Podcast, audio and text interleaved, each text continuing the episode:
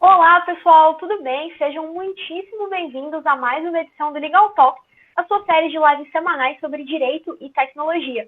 Hoje é o nosso décimo episódio, mal dá para acreditar que já, já se passou tanto tempo, né? Bem, é uma coisa que deixa a gente bem feliz. Como sempre, eu sou a Jamile, eu sou advogada e gerente de comunidade da Original Mind, que é uma RegTech que usa tecnologia de blockchain para melhorar a governança e reduzir a burocracia. Bem, sem mais delongas, a convidada de hoje é a Gisele Truzzi, que é CEO da Truzzi Advogados e é uma especialista em LGPD e coisas assim. Então, Gisele, conta pra gente quem você é, se apresenta, por favor. Olá, pessoal, tudo bem? Tudo bem, Jamile? E pessoal aí que está assistindo do trabalho, de casa, do celular, no trânsito, enfim, né? Legal a gente poder ter esse tipo de tecnologia para levar um pouco mais de conhecimento aí para as pessoas que têm interesse nessa área do direito digital e outras tecnologias também que estão surgindo. Bom, meu nome é Gisele Truz, eu sou advogada especialista em direito digital, sou proprietária de Truz Advogados. Eu estou nessa área do direito digital já há 14 anos, é, atuando com direito digital. Também cheguei a atuar em outras áreas, principalmente com civil e criminal, mas sempre voltado para o direito digital. Então, é, é, o direito digital é um ponto onde se conectam algumas áreas do direito focado para a tecnologia. Então, eu já trabalhei em escritórios de outras pessoas, de outros advogados, e aí em 2010 eu saí de um grande escritório especializado na área e resolvi alçar voo solo e comecei a nem pensava mesmo em montar o meu próprio escritório e tal, mas aí após uns meses sabáticos, de repente começaram a me chamar para dar palestra, para fazer trabalhos específicos de consultoria, e aí fui criando meu próprio nome nessa área. Minha família, meus pais não são advogados, não, não tem nada a ver com o ramo jurídico. Eu tenho dois tios que são advogados no interior, né? Minha família é de, do interior de São Paulo, de São José do Rio Preto mas eles atuam na área de família, são aqueles advogados bem tradicionais que não fazem a menor ideia como a gente age com a internet no dia de hoje. Então, eles sempre pedem meu socorro aí nessa parte digital, né? E aí, é, fui desenvolvendo aqui o nosso escritório, sempre focado no ramo do direito e novas tecnologias. Hoje em dia, a gente atende tanto pessoa física quanto pessoa jurídica, sendo o nosso foco principal em empresas mesmo, em pessoa jurídica. Então, a gente tem é, várias empresas que são startups, né? É, empresas em crescimento, em desenvolvimento, que sempre têm um pé ali na tecnologia. Se não são empresas que atuam diretamente com tecnologia, são empresas que estão precisando modernizar assim, o seu core business ou precisam de um suporte mais voltado para o mundo tecnológico, né?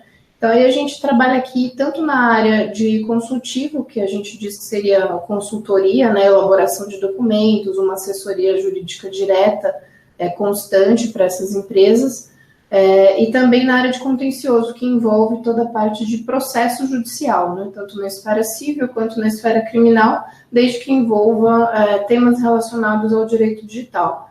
E eu também dou palestras, dou aulas, cursos, sempre me convidam em alguma universidade, alguma instituição. Então, essa área de, de atuação do direito digital é muito grande e a gente sempre vai ter cada vez mais trabalho, né? Não tem jeito. As pessoas sempre te convidam e a gente resolveu te convidar também. É isso aí. Eu achei bacana essa coisa da gente fazer lives, né? Porque às vezes a gente não tem a possibilidade física, né, de fazer um bate-papo com todo mundo junto, né, e, e, transmitir isso online, né. Então, às vezes a gente está aí um do o outro lado do mundo e um aqui e conectando pessoas aí através de, de, um hangout, de uma live. Eu acho bacana, né. A gente tem que usar a tecnologia a nosso favor, né, e não nos tornarmos reféns dela, né. Então, acho bacana esse esse esquema de, de lives, assim, eu acho que a gente dinamiza o conteúdo, a gente é, populariza vários temas que às vezes são inacessíveis para as pessoas hoje em dia, né? Então, eu acho bem bacana e gostei muito do convite de vocês, né? Eu conheci um pouquinho já da Original Mind e eu achei uma, uma ideia muito bacana de vocês fazerem a, essa live para a gente trazer esses assuntos sobre a nova LGPD, né? Que muita gente não faz a menor ideia do que se trata, né? mas vai afetar todo mundo a partir do ano que vem. É, pois é, a gente sempre fala que, que as lives elas vão nessa linha de democratização do conhecimento, né? principalmente nesse sentido de direito e tecnologia, porque a gente vê aí uma dupla uma influência mútua, né? Tanto a tecnologia chega para o direito, como o direito chega para a tecnologia. Eu acho bem interessante que você sempre fala que o direito digital é, ele não é uma coisa só, né? Na verdade, são várias áreas do direito que são influenciados por essa tecnologia e trazem novos tipos de problemas. Então, assim, na sua experiência de pessoa que está atuando com o direito digital e vê essa relação muito próxima entre direito e tecnologia, como que é esse crescimento das legal techs no Brasil? Como você vê isso? Essas startups que estão chegando e trazendo inovação para o mundo do direito? Eu acho sensacional, assim, eu acho que, que essas novas empresas, as legal techs, as startups, as fintechs, elas estão dando um, um empurrão em alguns ramos do direito que até então estavam meio que acomodados, né? Que não se preocupavam em lidar com muita tecnologia. Então, acho que essas empresas, até por terem um outro tipo de constituição, né? É, ou de focarem os seus negócios propriamente na tecnologia, elas forçaram o direito a se atualizar, porque das empresas para trabalharem no Brasil, obviamente, tem que estar de acordo com a legislação brasileira. Então, é, é uma ferramenta ao contrário que a gente faz não é o direito se adaptar à situação, é a situação fazendo o direito se adaptar a ela mesma, né? Então deu esse empurrão, essa força motriz em vários ramos do direito para que os profissionais se atualizassem, se capacitassem, para que legislações fossem saindo do papel, né? É, a fim de dar mais gás, dar mais propulsão para não só o ordenamento jurídico, para se modernizar o nosso ordenamento jurídico, mas também para também é, legalizar essas empresas, permitir que elas atuassem de uma maneira mais prática é, dentro do, da nossa legislação, né?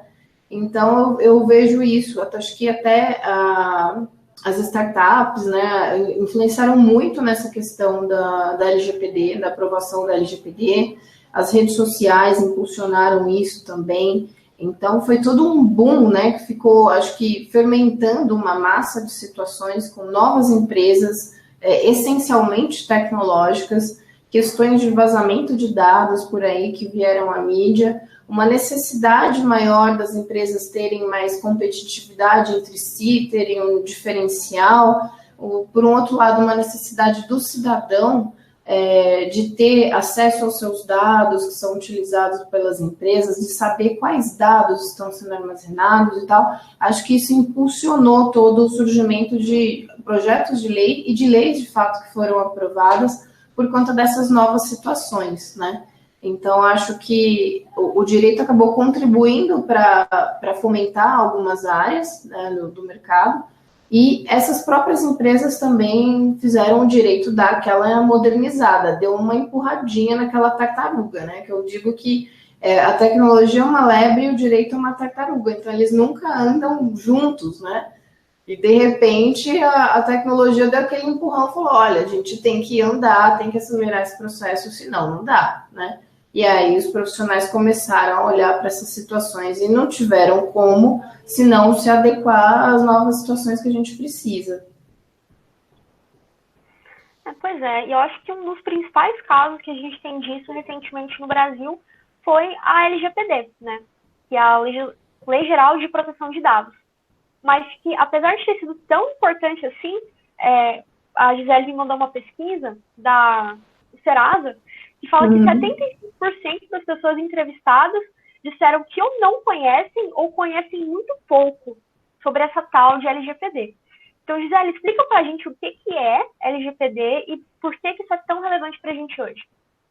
A LGPD é uma lei brasileira, né, 100% nacional, é, que ela foi baseada no GPDR, né, no Regulamento Europeu para a privacidade de dados, que é uma lei europeia que já estava é, em andamento há muito tempo, né? Ela já estava sendo gerada há muito tempo na Europa, na comunidade europeia, é, e ela foi aprovada em maio. E com isso, toda, todos os países da comunidade europeia já entraram em adequação a essa norma, porque eles passaram por um processo de mais ou menos dois anos de adaptação, né? E é uma lei, o GPDR é uma lei muito forte, é muito complexa, extremamente extensa e robusta, e que também prevê multas milionárias aí para quem descumprir. E é, com o GPDR sendo aprovado, gerou-se uma condição essencial para esses países europeus de efetuarem negócios comerciais internacionais somente com outros países que também possuíssem uma legislação semelhante. Ou seja, o nosso país começava a ficar à mercê de relações comerciais com a comunidade europeia. Isso colocava a gente em desvantagem comercial muito grande, né? E grande parte dos países da América Latina já possuem uma lei específica sobre proteção de dados. O Paraguai, a Argentina, o Chile, a maioria deles já tem. A nós ali éramos alguns dos únicos que ainda não tinham nada a respeito. Então, esse cenário internacional todo gerou uma pressão muito grande para o Brasil ter de fato uma lei específica que tratasse de proteção de dados pessoais e privacidade. É, a gente tem algumas disposições legais no nosso ordenamento jurídico é, esparsas sobre proteção de dados e privacidade. A gente tem alguns dispositivos na Constituição Federal, é, uma ou outra questão no Código Civil, e aí a gente tem é, normas esparsas, legislações é, complementares, né, cerca de 30 a 40 normas esparsas, é, que são mais regulamentares, como normas do Bacen, de Serasa, ou da SUSEP, né, relacionado a seguros, do sistema financeiro e tudo mais, que são focadas para nichos de mercado específicos, mas a gente não tinha até então algo unificado, né, uma lei federal mesmo que obrigasse todo mundo à mesma situação. E aí, devido a essa pressão internacional, a Europa já com a sua lei aprovada, grande parte da América Latina já com sua legislação aí também, alguns de longa data, o Brasil aí começou a entrar numa desvantagem comercial mesmo, né? É, e aí aconteceram aqueles vazamentos é, relacionados a, ao caso do Facebook, a Cambridge Analytica, né?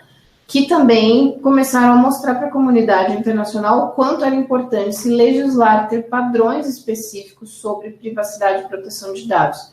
E aí que o, projeto de lei da LGPD, que já tramitava no Congresso há cerca de oito anos, ele foi sendo empurrado para ser aprovado, né? A gente teve várias discussões aí, audiências públicas ao longo desses oito anos que ele ficou tramitando, e aí, de repente, nasceu, né, é, como a LGPD, que tem forte inspiração no GPDR, no regulamento europeu, né, adaptada aqui para as nossas situações.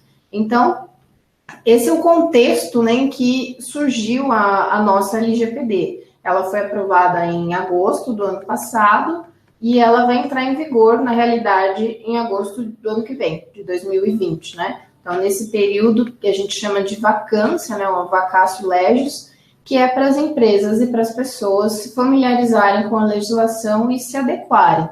Então, na realidade, a LGPD ela vai se aplicar para toda pessoa ou empresa, pessoa jurídica, né, é, que fizer tratamento de dados. E aí, tratamento de dados se refere a dados pessoais, então qualquer indivíduo, seja ele é, pessoa física, ou trabalhe sozinho, né, ou tem uma empresa, vai ter que se adequar à LGPD se você de fato tiver acesso a dados pessoais. O simples fato, às vezes, de você é, ser um professor universitário, por exemplo, e você tem uma planilha onde você armazena todos os dados dos seus alunos, né, dados pessoais deles, e-mail, datas de nascimento, histórico escolar, enfim. E você é, tem isso guardado para você, para você ter um gerenciamento ali das suas informações, né? Você vai ter que se adequar ao LGPD também. Então, trabalhadores que são focados em uma empresa individual, né, um único indivíduo, mas tem algum dado, seja ele online ou físico, planilhas impressas mesmo, um caderninho que seja, você tenha dados pessoais de terceiros armazenados, você tem que observar a LGPD. E aí, então, a LGPD coloca como responsáveis por, por esse tratamento de dados algumas figuras, né? Então, a gente tem a figura aí do controlador de dados, que seria aquele indivíduo que ele é, tem a posse desses dados, né? Então, a gente tem a ideia de que os dados, eles são do titular do indivíduo, dono daqueles dados mesmo, né? Nós aqui, cada um, é, com os seus próprios dados pessoais. E o controlador é a empresa que tem acesso a isso. Um exemplo, vamos colocar a Original Mine, né? Tem os dados dos seus próprios clientes, né? Como pessoas físicas, por exemplo. Então, a Original Mine é controladora desses dados. Supondo que a Original Mine repasse para uma empresa terceira é, esse tratamento de dados, a organização desse banco de dados em, em finalidades específicas. É aí essa empresa terceira que vai fazer de fato esse gerenciamento dos dados, esse tratamento, aí é tida como o processador dos dados. Então, a gente tem algumas dessas figuras principais alocadas dentro da, da LGPD, e essas figuras vão ser responsáveis por esse tratamento de dados, ou seja, qualquer dado pessoal que esteja de posse ou do controlador dos dados ou do processador dos dados e ocorrer um vazamento desse dado para terceiros, para a sociedade, na internet, enfim, é responsabilidade dessas duas figuras, dos processadores de dados e dos controladores. Eles possuem uma responsabilidade solidária nisso, o que é muito importante, né? Porque a gente não tinha ainda nada definido a respeito é, quanto a vazamento de dados. A gente ia por regras do Código Civil de responsabilidade, né? Mas a gente não tinha nada específico sobre isso. E aí eu vejo que a LGPD tem uma dupla função né, nesse, dentro desse contexto, né?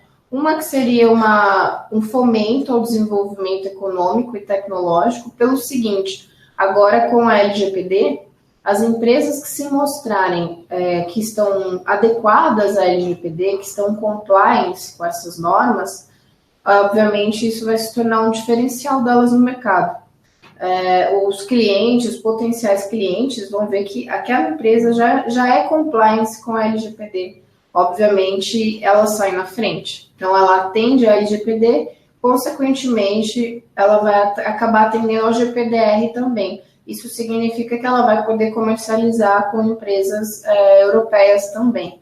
Então, isso que eu vejo como um desenvolvimento econômico e tecnológico, né? Um, é um selo a mais que agora as empresas podem ter. E a outra função, a segunda função que enxergo na LGPD, é também a proteção das liberdades e garantias individuais né, de cada cidadão. Uma vez que agora a gente, pela LGPD, a gente tem a sensação de que, de fato, o, o direito aos nossos dados, que nunca deveria ter saído da nossa esfera, ele nos é devolvido. Então, a gente retoma esse poder de, de, direito, de controle, de acesso, de ciência do que estão fazendo com os nossos dados, que isso nunca ficou muito claro na nossa legislação, tá? Então, basicamente, em linhas gerais, basicamente, a LGPD é isso. Tá? Uhum. Mas, assim, uma coisa que eu vejo é que eu gostei muito da sua explicação, mas ela normalmente foca muito no lado da empresa, né? A gente é. não costuma ver tanto o impacto que isso vai ter para a gente enquanto cidadão. Então, uhum. eu, Jamile, quando a LGPD entrar em vigor, concretamente, o que, que muda para mim? Uhum. Tem como você me dar algum caso específico, assim, algum exemplo? Um exemplo, um exemplo prático, né? Perdão. É, assim que a LGPD foi publicada, passaram alguns meses, eu tomei a prática muito chata de um típico advogado é, de verificar cada rede social que eu tenho conta pessoal, se aquela lei estava compliance com o GPDR, né? Porque pensando é, se aquela plataforma, melhor dizendo, estava compliance com o GPDR e, obviamente, estaria com a LGPD. Por quê? Pensando que Facebook, Instagram, WhatsApp, YouTube, Google, o que seja, são empresas cujos serviços chegam até o nosso país, né, ou a qualquer cidadão brasileiro, eles também têm obrigação legal de estarem de acordo com a LGPD, né? Um do, do, uma das obrigações é essa, né, para o tratamento de dados pessoais na conformidade da LGPD, é que a, essa operação de dados ocorra no Brasil ou que o titular dos dados esteja no território brasileiro, no, no momento é, da coleta, ou a empresa que, mesmo estrangeira, mesmo alocada num outro país, ela visa indivíduos, visa clientes, usuários é, localizados no nosso território. E aí não tem jeito, né? Todas essas empresas aí, esses grandes gigantes da internet, tem os seus serviços que chegam até aqui, né? E tem usuários brasileiros, então sim, vão ter que saber qual é a LGPD. E aí, como um exemplo prático disso, eu comecei a entrar nas configurações do Instagram, do Facebook e tudo mais, para verificar se eu tinha ali em algum botão o direito de acesso aos meus dados pessoais. E eu verifiquei que, por exemplo, o Instagram já tem. Se vocês forem lá naquelas configurações, né, naquela engrenagemzinha, tem um botão específico em que você acessa todos os seus dados e aí ele te dá uma cópia, né? Ele permite que você baixe tudo aquilo que você já publicou no Instagram, todos os comentários que você já fez, todos os histories que você já subiu e por aí vai, tá? É, essa é uma forma de a gente ver a, a prática da LGPD em situações reais. É verificar se a empresa te permite alguma maneira de você ter acesso a todos os seus dados que estão alocados ali na plataforma dela. Uma outra situação é você querer ter o acesso a esses dados, né? Você às vezes não tem um botão específico ali, mas você entra em contato com a empresa e ela te cede. Ela é obrigada pela LGPD a ceder uma cópia dos seus dados para sua conferência, para seu arquivo ou para você migrar para uma plataforma, tá? Um caso prático que eu acho que vai dar um trabalho aí para essas empresas seria um exemplo. É, eu tenho conta no Spotify e aí de repente surge uma outra plataforma concorrente do Spotify e eu quero migrar, migrar para lá. E eu quero transportar todas as minhas playlists do Spotify para lá. Aí eu tenho que entrar em contato com o Spotify e pedir para que eles me passem essa massa de dados das minhas playlists de maneira interoperável, que é outra coisa que a LGPD coloca, ou seja, que as plataformas conversem entre si e que eu possa então fazer o upload desses meus dados, das minhas playlists no concorrente. Isso vai dar uma dor de cabeça para esses caras, que eu não imagino o tamanho, né? Não sei como eles vão ceder esses dados, né? Em que formato que vai ser, se essas plataformas vão se falar entre si, não faço ideia, mas está lá na lei. Então, o cidadão tem o direito de pegar os seus dados e portar para uma outra empresa concorrente, assim como a gente faz com portabilidade de telefonia móvel. É basicamente isso, né? Isso é algo importante também. Ele também tem o direito de que seus dados sejam excluídos em definitivo. Se você tem uma conta numa, vamos pensar assim, num e-commerce aí, numa grande loja de varejo online, e por algum motivo você teve uma experiência negativa, você não quer mais ter conta lá. Você não, você vai excluir sua conta você não acha um botão. Eu já fiz esse teste várias vezes em algumas grandes plataformas aí de e-commerce. Muitas não têm essa opção de você excluir a conta e então excluir definitivamente seus dados. Agora elas vão ter que se adequar a isso. Vai ter que ter é, este dispositivo, um botão específico, alguma maneira do usuário solicitar a sua exclusão por completa, é, por completo desses dados, né? Outra forma também é pedir a correção desses dados. Às vezes tem dados que, são incongruentes ali naquela plataforma, que não condizem com a realidade. Ou um exemplo, você descobre que seu nome está negativado no Serasa, é, ou que existe uma pendência em alguma instituição financeira, só que na realidade você já pagou isso há um certo tempo, você já tem até o comprovante de pagamento. Então a plataforma tem que ceder uh, alguma maneira que seja mais fácil e prática para o usuário conseguir fazer essa correção direto com ela, tá? Então a gente tem algum, alguns direitos específicos, né, de o direito de acesso, de portabilidade, é, de consentimento e N outros aí é, que o cidadão pode e deve exercer, né? É, apesar de que isso tenha sido, sempre fazia parte né, dos nossos direitos ao acesso dos nossos dados, mas não era nada determinado na lei e que as empresas tivessem que observar, né? Agora não, agora vão ter que observar e fornecer mecanismos para que o usuário consiga cumprir isso, tá? Então, é, essa, é esse é um, um, pequeno ponto de vista prático é, de que o usuário vai conseguir sentir no dia a dia. Um outro exemplo também bem prático. É, ele se matriculou numa academia, frequentou a academia por um certo tempo e não é mais aluno daquela rede de academias. Mudou, foi para uma outra. só que ele continua recebendo o spam daquela antiga academia, antiga rede, né? Isso é muito comum. A gente parece que quando entra numa lista de newsletter, parece que você nunca mais consegue sair, né? Por mais que você clique lá, sempre estão te colocando.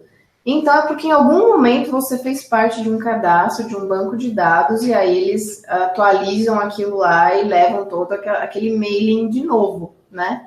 E agora, com o LGPD, isso também não vai mais poder acontecer. Então, se você não teve uma relação com aquela empresa que fez surgir esse contato comercial, essa relação comercial que então te inseriu numa mailing list, numa newsletter, ou você não autorizou expressamente o recebimento disso, você pode entrar em contato com essa rede, com a plataforma que seja, e pedir para que o seu nome seja excluído definitivamente desse banco de dados, uma vez que você não tem mais relação alguma com essa rede, tá? Então aí as empresas vão ter que começar a se adequar a isso, porque uma vez que o usuário pede para sair dessa lista, ele de fato não deve ser inserido novamente. E a inserção desse usuário reiteradamente pode ser uma, um caso de infração à LGPD e ocasionar multa se isso levar a uma denúncia, né? Então aí é onde a gente fala que os dados eles têm uma, um tempo de vida, né? A, a relação do tratamento de dados ela tem um ciclo de vida e esse ciclo deve ser observado. Então a empresa se tem uma relação com o usuário, ela deve armazenar os dados pessoais dele ali é, por um certo tempo, enquanto durar essa relação ou, dependendo das, do tipo de relação que for, por até cinco anos, para fins fiscais, ah, em alguns casos, né? É, mais passado esse período, e até muito menos que a gente pode pensar, se for no marco civil, as empresas têm a obrigação de guardar os dados é, de conexão dos seus usuários por seis meses, se for um provedor de aplicação, ou por um ano, se for um provedor de conexão. Então, em tese, as empresas teriam uma obrigação de guarda desses dados de seis meses, um ano, se não for uma relação que envolva fins tributários, né, e fiscais. E aí, terminada essa relação, passou esses um ano ou seis meses, ou é uma, uma relação que tem efeito tributário fiscal cinco anos, a empresa tem que excluir definitivamente os dados desse usuário da sua base ou então anonimizar. E aí a gente entra o que, que é anonimização, né? Então seria eu desconfigurar esses dados de modo que eu não possa mais identificar aquele indivíduo. Então eu tiro ali na, na coluna de CPF, por exemplo, tiro a coluna de CPF daquelas pessoas, eu tiro o nome, eu identifico só que é uma pessoa do, do gênero masculino ou feminino, a idade que tem, a cidade onde mora, mas ela não é mais identificável. Eu não posso mais conseguir identificá-la é, individualmente dentro de um grupo de pessoas. Ela se torna só mais uma pessoa ali para fins estatísticos, para métricas, pesquisas e tal, e isso se torna um banco de dados anonimizado. Ou, ah, se vai dar muito trabalho anonimizar isso, o que, que eu posso fazer? Eu posso criptografar esse banco de dados é, dessas pessoas cuja relação com a minha empresa já terminou. Então, eu criptografo e deixo numa base de dados que vai ficar lá inativa, inacessível. Se eu precisar entrar em contato com alguém dali, eu tenho que decriptar novamente. Então, são algumas maneiras da gente mostrar para o usuário que não, não existe mais aquela história de que uma vez que você cedeu seus dados para aquela empresa, a empresa vai poder fazer o que bem entender pelo resto da vida é, acabou aí essa bagunça, né? Então agora as coisas vão ter que ser é, muito mais definidas, muito mais é, observadas pelas empresas e o usuário tem que estar atento a isso, porque ele pode levar isso para frente numa denúncia. É, pois é, eu gosto muito quando a gente dá exemplos mais concretos em relação a isso, porque essa noção de dados, quer dizer, por que, que os dados têm que ser protegidos, por que, que eu preciso de privacidade de dados, é uma noção muito nova. É, eu escrevi um artigo recentemente sobre a evolução do conceito de privacidade. Porque agora a gente está falando, ok, privacidade de dados, mas a maior parte das pessoas não entende por quê. E daí eu estava escrevendo sobre como privacidade é uma noção que ela é historicamente muito recente e ela é. depende muito de contexto. Então, quando essa noção de privacidade foi começando a surgir, ela estava relacionada à privacidade da casa. Sim. Na verdade, não existia nem ainda o termo privacidade, direito à privacidade. Existia um right to be left alone, é o direito de você uhum. ser deixado em paz. Né? Então, você tinha a sua propriedade, você, enquanto homem branco detentor de terra, deixando isso muito uhum. claro, né? E o direito que você tinha é que pessoas não poderiam entrar lá. Você tinha que ser respeitado no limite daquela cerca, daquele muro. Sim. Depois, quando as comunicações foram começando a evoluir, a gente passa a falar sobre, ah, tudo bem, eu tenho a privacidade do que está numa carta, num cartão postal, num telefonema. E aí sim a gente começa a falar de um direito à privacidade.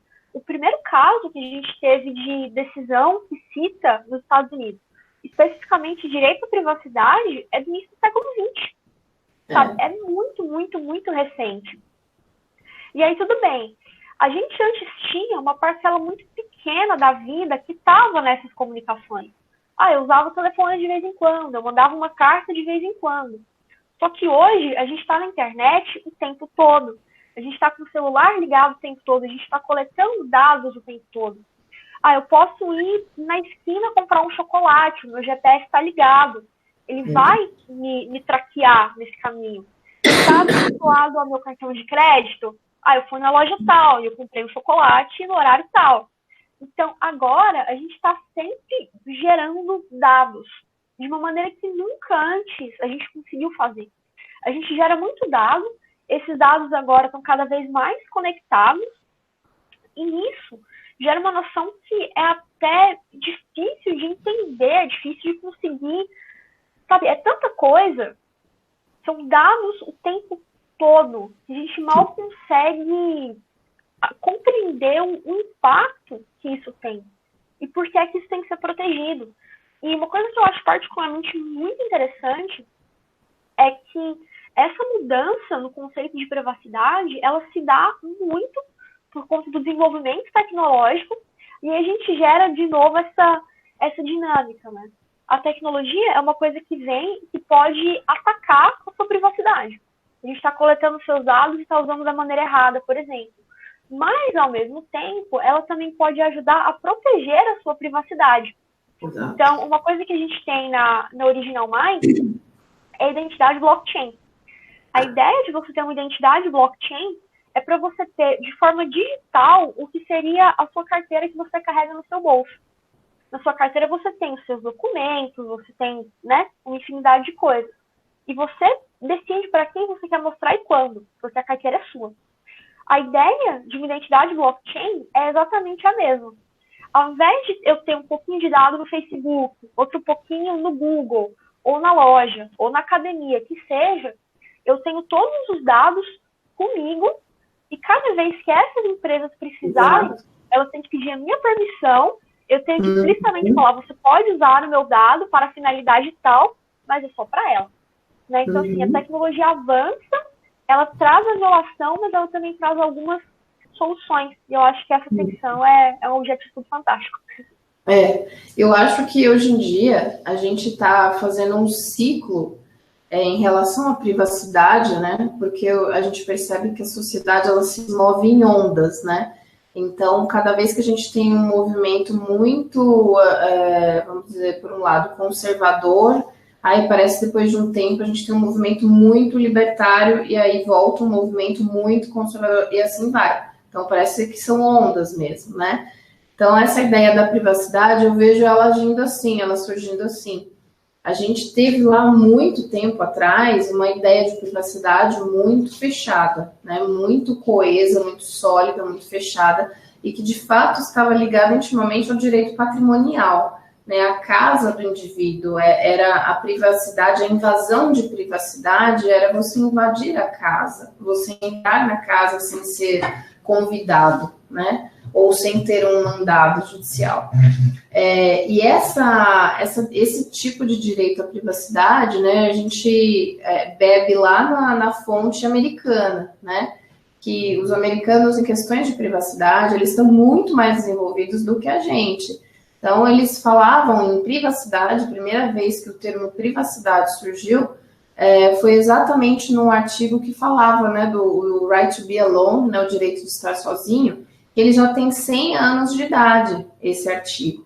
Então, foi a primeira vez em que o termo privacidade no direito americano surgiu, foi há 100 anos atrás. E a gente, qual que é o nosso paralelo aqui? Isso foi surgir na nossa Constituição, o termo privacidade, no artigo 5 inciso 10 da Constituição, foi surgir há 30 anos atrás, né? Então é muito tempo você ter um histórico de privacidade. Foi ontem, de... né? Foi ontem, é, mas foi ontem. É, foi ontem, é mais nova que eu a Constituição, né? Então, é bem isso, né? É, a, a, privacidade para os americanos, ela já, já faz parte da vida ali, ela é intrínseca, né? Ela já tem esse histórico centenário. E a gente é uma privacidade balzaquiana, que acabou de fazer 30 anos agora. Ela ainda está aprendendo para onde ela vai, né? Então, é, é, é, o que eu falo, eu vejo essa dicotomia, assim, de se a gente for pensar em simbologias, em figuras, né? A gente tem, tipo, uma, uma senhora idosa, tipo uma Rainha Elizabeth, pensando nela centenária, com trilhões de histórias e sabedorias e causos para contar sobre privacidade. E a gente tem a nossa Constituição aqui de 30 anos, no meio da Avenida Paulista, com o trânsito lotado, com um mapa na mão, sabendo para onde vai. Né? O que, que eu faço agora, né? Com um mochilão nas costas. Eu vejo que esse é o nosso conceito de privacidade baseado com, a, com a, a, o conceito americano, né? Essa dicotomia total, né? Da senhora centenária e da balzaquiana que está começando a tomar um rumo na vida, né? É, e aí a gente tem ligado à privacidade, a gente tem o conceito de intimidade. E isso era muito, muito coeso, muito forte, muito fechado há muito tempo atrás, né?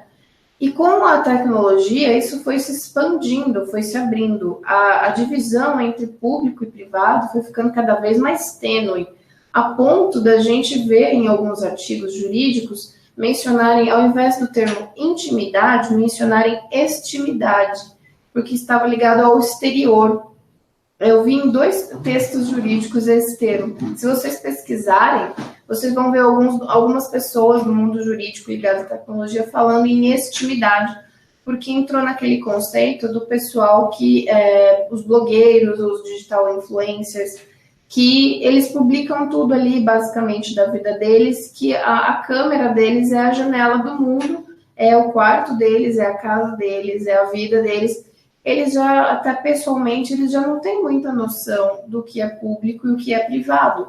E muitas vezes as pessoas, hoje em dia, na rua, a gente percebe isso. Muitas vezes a gente percebe nas postagens de redes sociais e pessoas interagindo com o celular na rua, uh, publicando compartilhando coisas que talvez há 10, 15 anos atrás elas jamais fizessem, jamais elas teriam coragem de fazer. Por aí você vê que a tecnologia força a uma evolução, né? Pode ser boa, pode ser ruim, né? E aí, essa evolução que gerou esse, vamos dizer, esse compartilhamento da intimidade, da privacidade, nessa abertura da privacidade, por um outro lado, começou a trazer reflexos negativos, né? Com uma exposição indevida, com uso de dados sem autorização, é, com crimes de falsa identidade, né, com pessoas se passando por você porque tem acesso aos seus dados, com vazamento desses dados e tudo mais. Então, essa abertura total, esse deslumbramento com a tecnologia começou a trazer impactos negativos, né? E aí a gente começou a entrar, eu acho que nessa terceira onda de tentar fazer um equilíbrio. Olha, a tecnologia é legal, sim, é bacana, mas não dá para a gente deixar tudo na mão de todos, né? Nós temos que ter o controle dos nossos dados. Por isso que eu acho que identidade em blockchain ela é sensacional, porque é uma maneira que eu, titular dos dados, eu, eu cedo o acesso a tais empresas, a tais pessoas. Então eu dou a validação, que é um consentimento mais expresso e explícito que esse, né? Além do que ele já vai estar autenticado, né? Eu não preciso fazer uma nova conferência. Então, acho que aí essa terceira onda da, do conceito de privacidade, ela está fazendo as pessoas começarem a pensar melhor o que, que de fato é privado, o que, que é público, o que, que merece ser público na vida de cada um. Hoje em dia, depois de, de mais de 15 anos aí de rede social, é, todo mundo já tem uma história de, de alguma coisa indevida para contar relacionada à rede social, né? Se não foi consigo mesmo que aconteceu, foi com uma outra pessoa que conhece, ou algum caso de algum stalker, né? Todo mundo tem algum caso para contar em relação à, à, exposição demais né, na internet, ou a dados pessoais, ou vazamento de dados, ou ter alguém se passando por você, ou é um ex-maluco que tem os seus dados e começa a fazer conta no seu nome, comprar coisas e cria perfis. Tá cheio disso, né? E aí as pessoas começaram a prestar atenção que, opa, eu não posso deixar os meus dados aí soltos, passeando na mão de qualquer um. Eu tenho que ter esse acesso. Então, acho que aí a gente começou de tanto incidente, né? Eu falo tanto episódio Black Mirror acontecendo na nossa vida, as pessoas passaram a pensar melhor e de fato se preocuparem com isso. E é importante, né? Eu acho que a gente está indo por um caminho que pode ser que a gente consiga equilibrar melhor essa equação com a privacidade. É, eu sou uma pessoa é, que eu não nego que eu sou extremamente dialética hegeliana. Né? A gente sempre tem tese, antítese se combinando por uma síntese que vai virar uma nova tese. Então, assim, Sim, eu sou dessas. o mundo é sempre movimento, né? É. A privacidade, a exposição, a tecnologia, o direito, acho que tudo são interações e o trabalho que a gente faz é para tentar fazer essas interações irem por um, por um caminho mais, mais acertado. Mas a gente está no, no tempo limite aqui já. Gisele, se você quiser falar alguma coisa, fazer considerações finais para o pessoal que está em casa. Tá. Bom, deixa eu pensar, eu tinha feito mais ou menos um roteirinho aqui, deixa eu pensar o que que... Ah, uma coisa legal que eu acabei não falando, eu pulei aqui no meu roteiro. É, a gente fala muito na LGPD de dados sensíveis, né? Então a gente tem dado pessoal e a gente tem dado pessoal sensível. E o que, que é dado pessoal sensível? São dados que é, te permitem te identificar muito fácil e que estão ligados à biometria. Então a gente coloca aí a foto, as digitais, a leitura de íris, é, dados que têm a ver com sua opinião política, filosófica, religiosa, orientação sexual, estilo de vida. São dados que são muito intrínsecos a você. E para esses dados sensíveis, a gente precisa de uma autorização especial. Então, é, ela vai ser uma prática agora, a, com a, a entrada em vigor da LGPD, as empresas que, ao captarem dados das pessoas, se elas precisarem para o seu negócio de dado pessoal sensível, é, precisa de um campo específico para que essa pessoa autorize esse dado é, sensível. Então, não vale mais aquele checkbox para tudo, né? Eu sei dos meus dados pessoais e ali estão captando também a, a, sua orientação sexual, a sua opinião política e tal, né? Vem um pacote todo que você nem sequer sabe. Agora, o usuário ele tem que saber, sim, exatamente quais os tipos de dados a serem capturados. Isso é muito importante, então, porque as empresas vão ter que discriminar os tipos de dados que vão capturar. E se entrar em dado pessoal sensível, o usuário tem que dar uma autorização específica para isso. Então, se você tiver numa, numa relação com uma plataforma aí em que começar a pedir esse tipo de dados para você, desconfie, pare, pense um pouquinho, vê qual é a necessidade desse dado nessa relação, tá? Para você não ceder informação demais. Tá? Acho que é, é, importante a gente prestar atenção nisso, né? Pensar é, sempre num. Já fechando aqui, é, quando a gente está criando uma conta online em qualquer tipo de plataforma, e estão pedindo né, os nossos dados, pensar, para que, que eu estou fazendo essa conta aqui? Ah, é para fazer uma compra online, ok. Mas por que, que para fazer essa compra online estão pedindo o nome da minha mãe? Estão pedindo meu tipo sanguíneo? Estão pedindo é, a minha é, orientação sexual, né? Não há necessidade, concorda? Se for um aplicativo de é, vamos pensar assim, de relacionamento, ok, pedir as suas preferências sexuais e tudo mais. Mas uma outra, um outro tipo de plataforma não faz sentido, né? Então a gente começar a questionar, ter essa mentalidade questionadora de que tipos de dados estão pedindo para as relações que a gente está travando no mundo virtual. Porque pode ser que muitas empresas aí estejam fazendo um uso indevido dos nossos dados. E se você perceber que para a finalidade que você vai usar aquela plataforma, aquele tipo de dado não é nada essencial, né? É, pare por aí, tá? Então tenha, tenha essa consciência de ceder somente os dados necessários e essenciais para aquele tipo de serviço que você vai usar, tá? É, esse é um ponto importantíssimo. Aliás, pessoal, se vocês quiserem uma live só sobre isso, sobre uso de dados, algoritmos, eu acho que esse é um tema extremamente relevante. Comenta aqui que eu vou, vou convidar a Gisele de novo para uma live especificamente para esse tema. Tenho altos causos sobre algoritmos com cruzamento de dados e inteligência artificial para gente, a gente contar. Tem alguns casos que são absolutamente medonhos, desde empréstimo de banco, gente não podendo pagar fiança para sair da cadeia, tem muito, muito, muito caso. Mas hoje a gente já, já estourou o tempo aqui. Duas coisas, pessoal. Eu vou deixar aqui na descrição o link para o site do Original Mais. Deem uma olhadinha lá, tem bastante coisa bem legal. E a segunda coisa, a mais legal de todas, eu vou deixar o link aqui também. A gente está oferecendo 15 minutinhos de consultoria gratuito para vocês. Então, tem alguma coisa do vídeo que vocês não entenderam, vocês querem saber mais sobre Original Mais, sobre algum produto, entre aqui na descrição, conversa com a gente, vocês vão ter esses, esses 15 minutinhos. Bom, um abraço, obrigada demais por terem assistido e a gente se vê na semana que vem. Abraço. Obrigada, pessoal, por terem participado. Obrigada, Jai. E até mais. obrigada, Gisele. Até. tchau. tchau. tchau.